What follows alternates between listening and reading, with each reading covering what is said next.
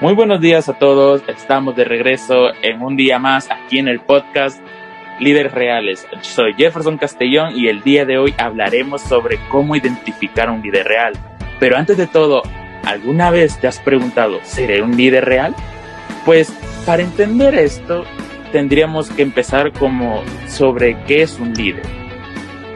Pues un líder es aquella persona que se hace cargo de una empresa, un proyecto o una meta, pero siempre apoyado por características de liderazgo, reforzado también por habilidades blandas y herramientas que puede enseñar al equipo. Pero, ¿cómo conseguirlo? Pues dándole la oportunidad de explorar su capacidad. ¿Y hay alguna manera de identificar un líder real? Esa es una excelente pregunta, Jefferson. Para empezar, sabemos que podemos identificar a un líder por su inteligencia. Y no es precisamente que el líder deba ser un experto en todas las materias involucradas o en las tareas que debe realizar para lograr el objetivo. Más bien, debe de tener la capacidad de identificar e integrar a los expertos que aportan el conocimiento especializado.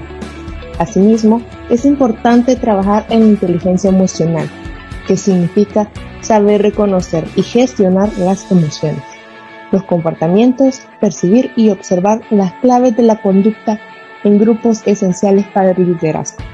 Pero estas no son todas, ¿verdad, Jefferson? Tienes razón, Liliana. También tenemos el conocimiento.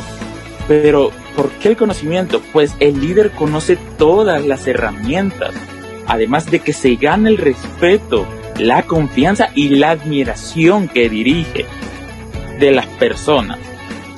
Es un interlocutor amistoso que respetan porque sabe dirigir y trabajar. Pero no solamente tenemos esto, sino que también tenemos la experiencia. Tienes razón, Un líder cuenta con una larga lista de aciertos, pero también de desafíos. ¿Por qué? Porque los errores te enseñan, que lo han llevado a conocer sus debilidades y superarlas. Por ello, cuenta con la herramienta para apoyar a su equipo y recomendarles por cuál camino es más seguro llegar al éxito. Pero aparte, tenemos una última que no por eso es menos importante, y es la comunicación. Y esto, como mencionaba mi compañera Liliana, no, no por ser la última es la menos importante, sino de que un líder tiene que tener un excelente manejo de la comunicación, porque al momento de hablar los líderes saben cómo hacerlo y dicen lo que la gente necesita escuchar, de forma entendible, cercana y veraz. Un buen discurso con las palabras precisas, los conceptos bien planteados, puede cambiar completamente el futuro de un empleado y el rumbo de trabajo de una empresa. Tienes toda la razón, Jefferson. Un excelente líder sabe cómo guiar a su equipo y también cómo motivarlo.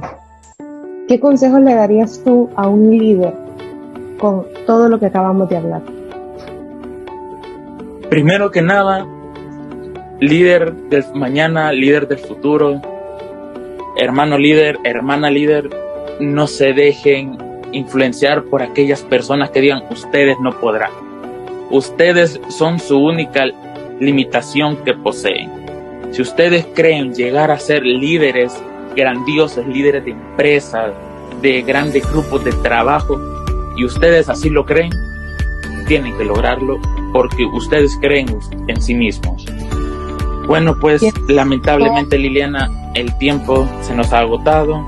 Esperamos que para el siguiente podcast les agrade el tema que hablaremos próximamente.